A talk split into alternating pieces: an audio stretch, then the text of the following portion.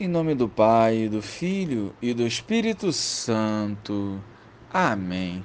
Bom dia, Jesus. Queremos acolher a tua palavra para que a mesma crie raízes em nossos corações e nos faça pessoas melhores. Santifica-nos para sermos anunciadores da tua palavra. Amém. Depois que os magos partiram, o anjo do Senhor apareceu em sonho a José e lhe disse: Levanta-te, pega o menino e sua mãe e foge para o Egito. Fica lá até que eu te avise, porque Herodes vai procurar o menino para matá-lo.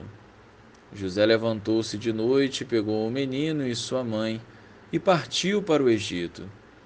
Ali ficou até a morte de Herodes, para se cumprir o que o Senhor havia dito pelo profeta: Do Egito chamei o meu filho.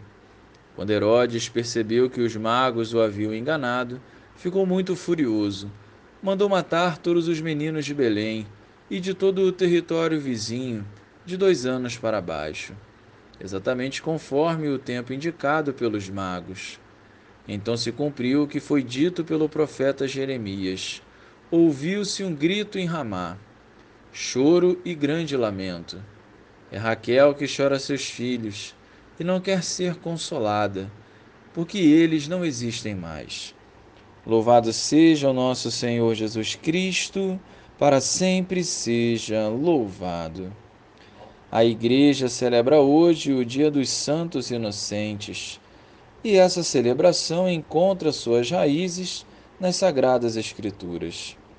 Quando Herodes viu que foi enganado pelos magos, irou-se ao extremo e mandou matar todos os meninos em Belém e arredores, de dois anos para baixo. No fundo, ele queria matar Jesus, mas o anjo em sonho revelou a José para que fugissem para o Egito. Essa liturgia é um convite a refletirmos sobre a situação atual desses pequenos inocentes. São crianças vítimas do descaso, do aborto, da fome e da violência. Rezemos hoje de forma especial pelas crianças e pelas autoridades, para que se empenhem cada vez mais no cuidado e no amor às crianças, porque delas é o reino dos céus. O sangue destes inocentes possam nos levar a uma transformação de vida que nos conduza a preservar a vida desde a sua concepção. Glória ao Pai, ao Filho e ao Espírito Santo como era no princípio, agora e sempre. Amém.